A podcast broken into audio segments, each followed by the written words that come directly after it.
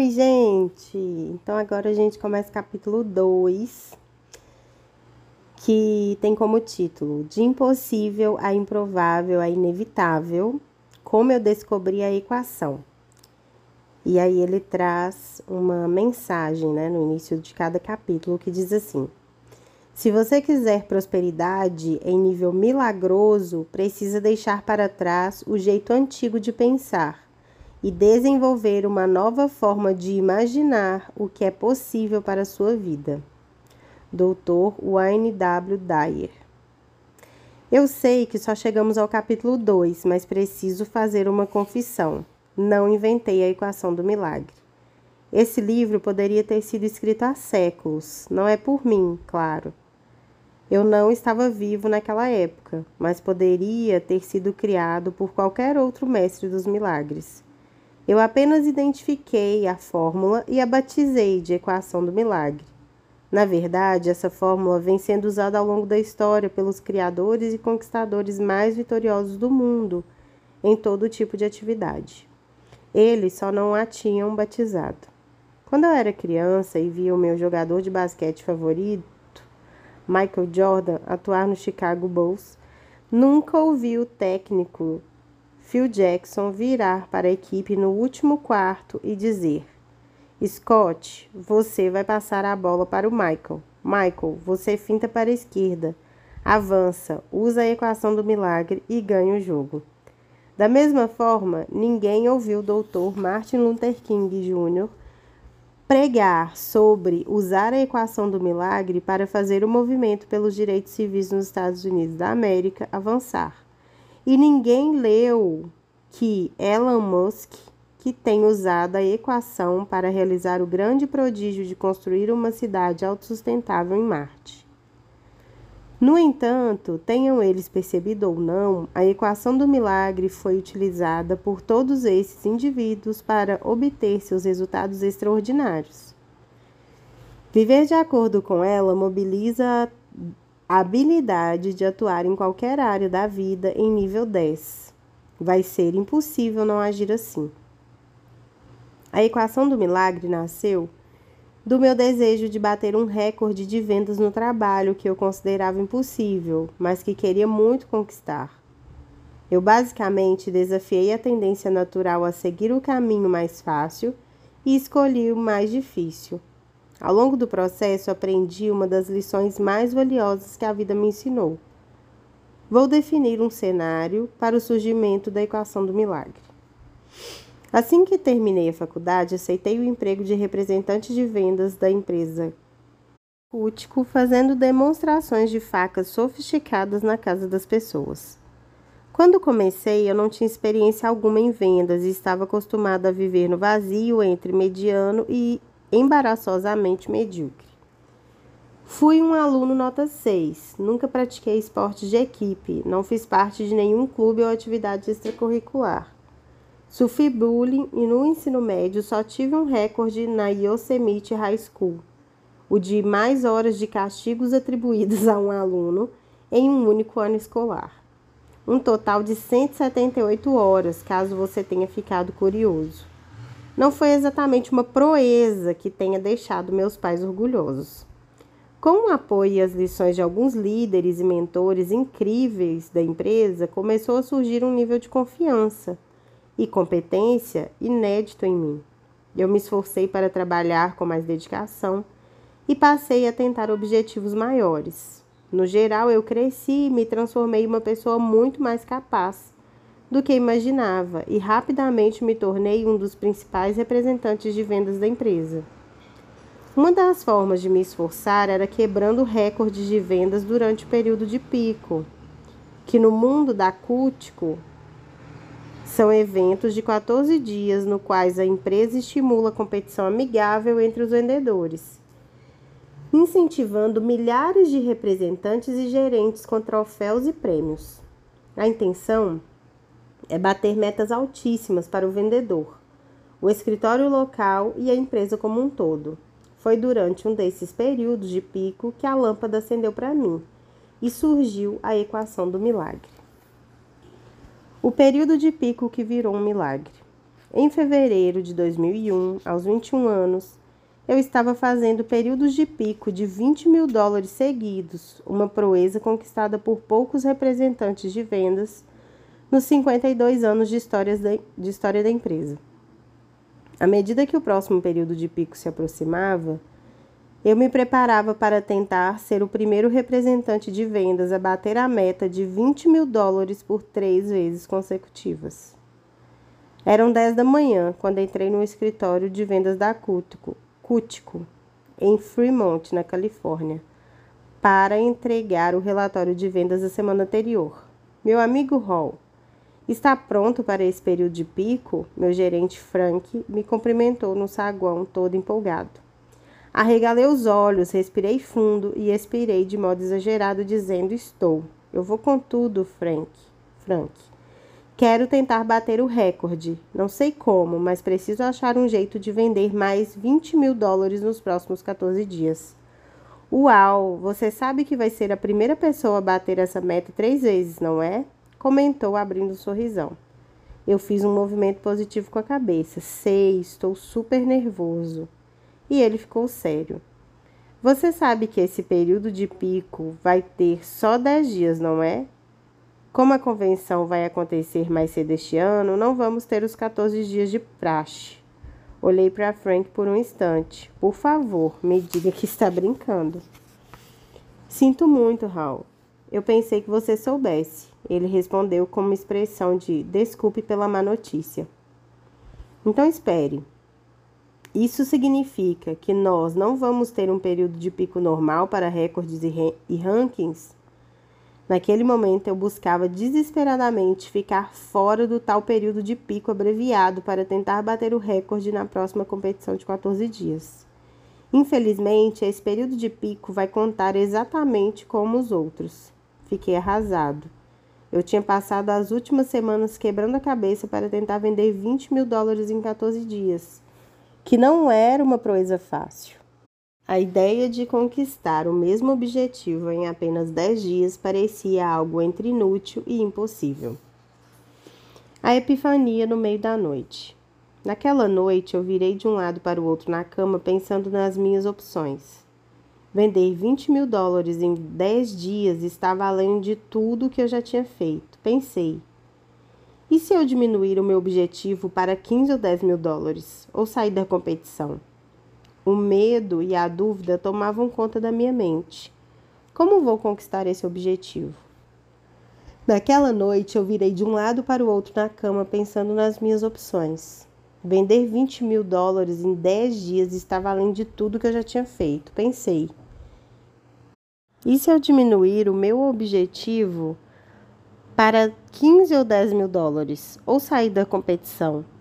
O medo e a dúvida tomavam conta da minha mente. Como vou conquistar esse objetivo? No livro, gente, ele repete o mesmo parágrafo duas vezes. À medida que a voz da dúvida ficou mais alta, a clareza apareceu. Eu me lembrei da lição ensinada por um dos meus mestres, Dan, que por sua vez aprendeu com o autor e filósofo moderno Jim Rohn. Na minha cabeça, eu ouvi a voz de Dan. O propósito de um objetivo não é alcançar o objetivo, e sim se tornar o tipo de pessoa capaz de conquistar qualquer objetivo ao sempre dar tudo de si, independente do resultado.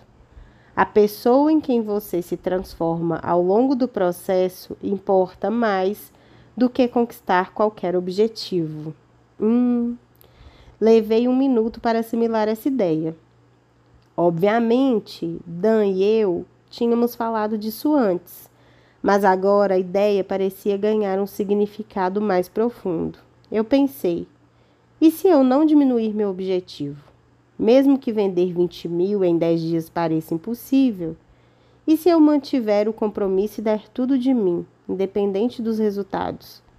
Isso me ajudaria a me tornar o tipo de pessoa que preciso ser para conquistar todos os meus objetivos? Se eu me comprometer a vender 20 mil dólares e der tudo de mim, independentemente do resultado, e o maior resultado não for o objetivo em si, e sim a pessoa em que me transformo no processo de tentar conquistar esse objetivo, Não teria como eu fracassar, certo? Certo. Então decidi tentar vender 20 mil dólares em 10 dias. Sentei na cama e liguei o abajur na mesinha da cabeceira. Meu cérebro estava a mil, cheio de ideias. Eu precisava descobrir um jeito de conquistar esse objetivo quase impossível. À meia-noite, sentado na cama, fiz uma engenharia reversa no período de pico, em que estava prestes a entrar. Eu me imaginei, dez dias adiante no futuro, e perguntei: se eu já tivesse vendido 20 mil dólares, o que teria feito para chegar até aqui? Por ser um período muito curto, eu sabia que o medo do fracasso aumentaria, então questionei: Como posso combater esse medo? A resposta mais simples é que eu precisaria acreditar na minha capacidade de conquistar o objetivo e manter a crença até conseguir. Isso exigiria lembrar a mim mesmo repetidamente que a conquista do objetivo era possível especialmente quando tivesse um mau dia ou os resultados não fossem bons. Essa crença inicial evoluiu para a fé inabalável. Então eu pensei em como a motivação para seguir em frente diminuiria naturalmente quando os meus resultados não fossem bons, porque eu começaria a duvidar da possibilidade de conquistar o objetivo. O jeito de combater essa inércia seria me comprometer a dar tudo de mim até o último momento, independente dos meus resultados. Eu precisaria manter um alto nível de esforço ao longo do processo. Esse compromisso virou o esforço extraordinário. Naquele momento, eu tomei duas decisões que precisaria manter ao longo do período de pico. Primeira decisão: vou estabelecer e manter a fé inabalável na minha capacidade de conquistar o objetivo de vender 20 mil dólares durante o período de pico. Não importa o que aconteça. Não existe outra opção. Segunda decisão: vou fazer um esforço extraordinário todos os dias até o último minuto, independentemente dos resultados. Peguei o caderno na mesa de cabeceira e escrevi essas, escrevi essas duas decisões para solidificar meu compromisso. Depois eu juntei uma frase, um mantra que poderia lembrar com facilidade e recitar para mim mesmo todos os dias a fim de recordar as duas decisões. Estou comprometido a manter a fé inabalável em minha capacidade de vender 20 mil dólares durante o período de pico e fazer um esforço extraordinário até conseguir. Não importa o que aconteça, não há outra opção. Eu ainda estava com medo. Para ser sincero, e é importante entender isso ao usar a equação do milagre, eu não acreditava mesmo que iria vender 20 mil dólares nos próximos 10 dias. Eu acreditava que era possível, mas definitivamente não era provável. Nossos maiores objetivos geralmente não são, e é por isso que são milagres. Mesmo assim, eu estava totalmente comprometida a dar tudo de mim. A conta era simples. Se eu queria vender 20 mil dólares em 10 dias, precisava de uma média de 2 mil dólares por dia. Isso significava que nos primeiros sete dias eu precisaria passar dos 14 mil dólares em vendas. Eu já tinha vendido 2 mil dólares em um dia? Claro. E sempre comemorava, porque um dia como esse era ótimo e muito raro. Eu considerava um dia de 2 mil dólares um dia de sorte, então repetir isso todos os dias por 10 dias seguidos seria uma proeza e tanto. Quando comecei o período de pico, a sorte estava bem longe de mim. A primeira semana foi uma montanha russa que acabou gerando somente 50% do que eu precisava para conquistar o objetivo. Com apenas 7 mil dólares em vendas e faltando três dias para o fim do período de pico, essa era a posição em que eu temia estar. Apesar disso, eu não iria diminuir a meta. Eu tinha me comprometido a dar tudo de mim até o último momento, não importava o que acontecesse. Faltando três dias para o fim do prazo, saí para o primeiro compromisso do dia. Enquanto dirigia, repeti o mantra. Estou comprometido a manter a fé inabalável na minha capacidade de vender 20 mil dólares durante o período de pico e fazer um esforço extraordinário até conseguir, não importa o que aconteça, não há outra opção. O interessante é que, quanto mais eu dizia isso, mais eu acreditava. Seis apresentações depois, terminei o dia com mais 3 mil dólares de vendas. Com isso, passei a 10 mil dólares no período de pico. Aquele dia me deu a energia que eu tanto precisava. Eu me senti renovado e cheio de disposição. Estacionei meu X-Terra preto e peguei o caderninho de telefones. Eram sete da noite, o melhor horário para fazer ligações.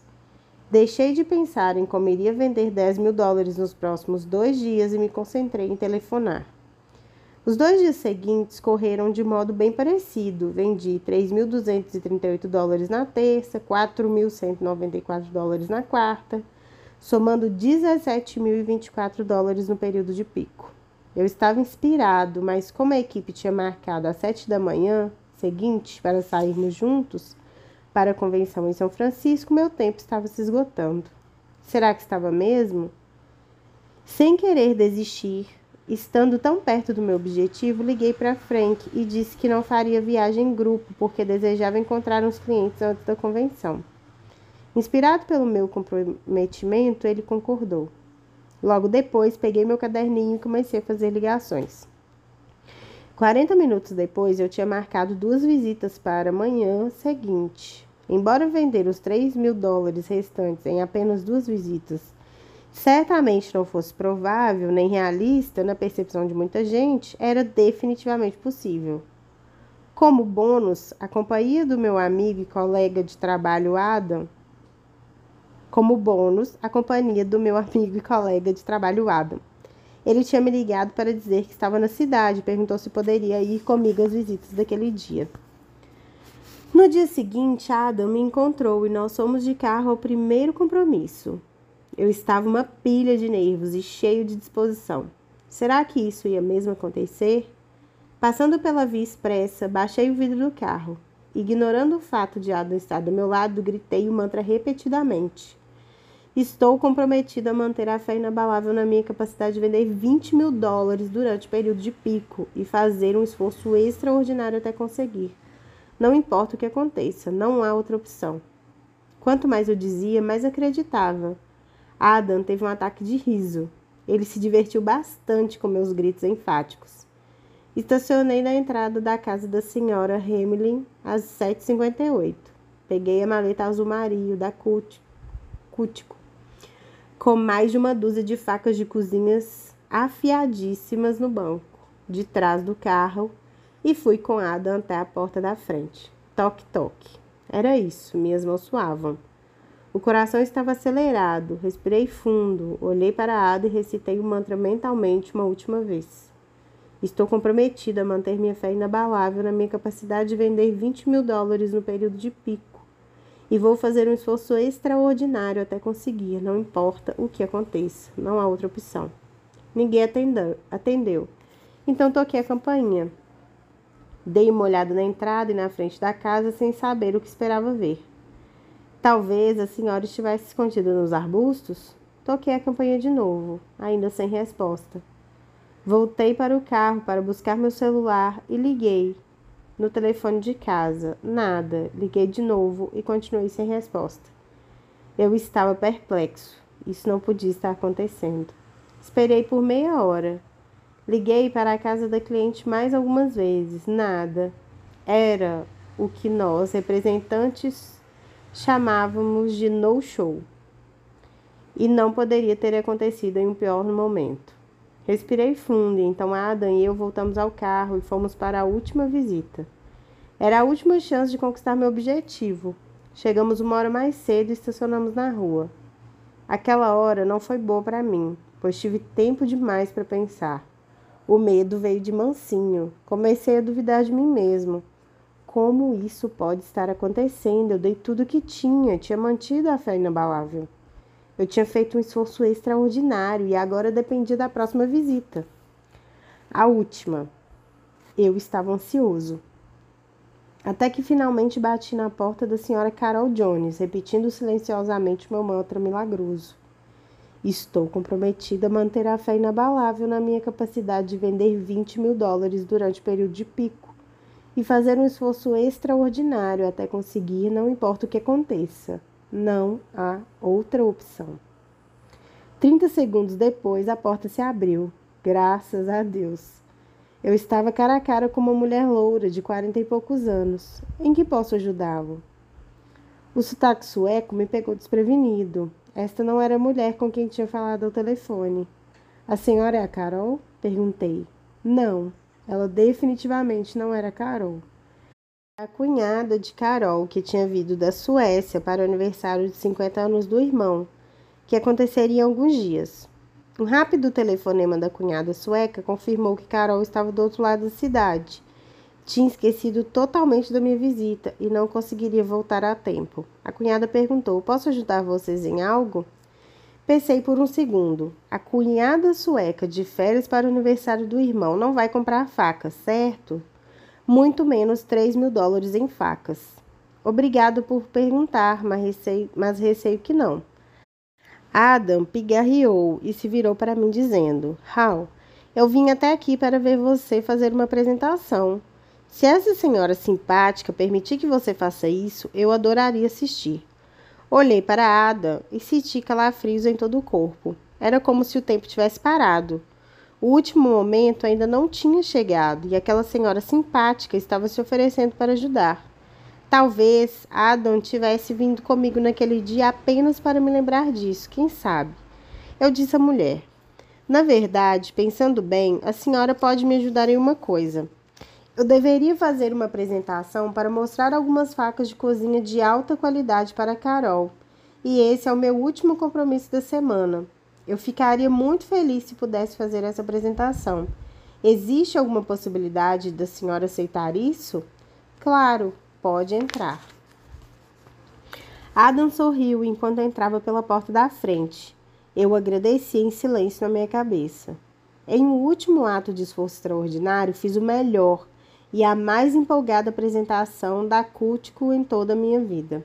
60 minutos depois, quando concluí a apresentação que me preparava para perguntar se a cunhada gostaria de comprar um conjunto de facas, ela disse algo difícil de acreditar. Hal, você veio em um momento muito interessante. O meu marido e eu íamos comprar um conjunto de facas de alta qualidade na semana passada na Suécia, mas concordamos que deveríamos esperar a viagem para os Estados Unidos. Além disso, toda a família está tentando achar o presente ideal para o aniversário de 50 anos do meu irmão, mas está difícil. Ele adora cozinhar, então isso seria perfeito. Qual a probabilidade de algo assim acontecer? Eu pensei incrédulo. Sorri para ela e fiz um movimento de cabeça antecipando a venda. Quer saber? Vamos lá. Vou levar dois conjuntos Ultimate, um para mim e o meu marido, e o outro para dar de presente ao meu irmão. Precisei controlar para não pular da cadeira e abraçá-la. Aquela venda me faria passar dos 3 mil dólares naquele dia e exceder a meta de 20 mil. Quando saímos daquela visita, uma convicção em mim nasceu. Eu estava começando a entender que, se desejasse ter uma vida extraordinária, essas duas decisões seriam capazes de criá-la. A fé inabalável combinada com esforço extraordinário era a fórmula para gerar resultados incríveis de modo consistente. Resultados tangíveis e mensuráveis, tão significativos e inesperados que pareciam milagres.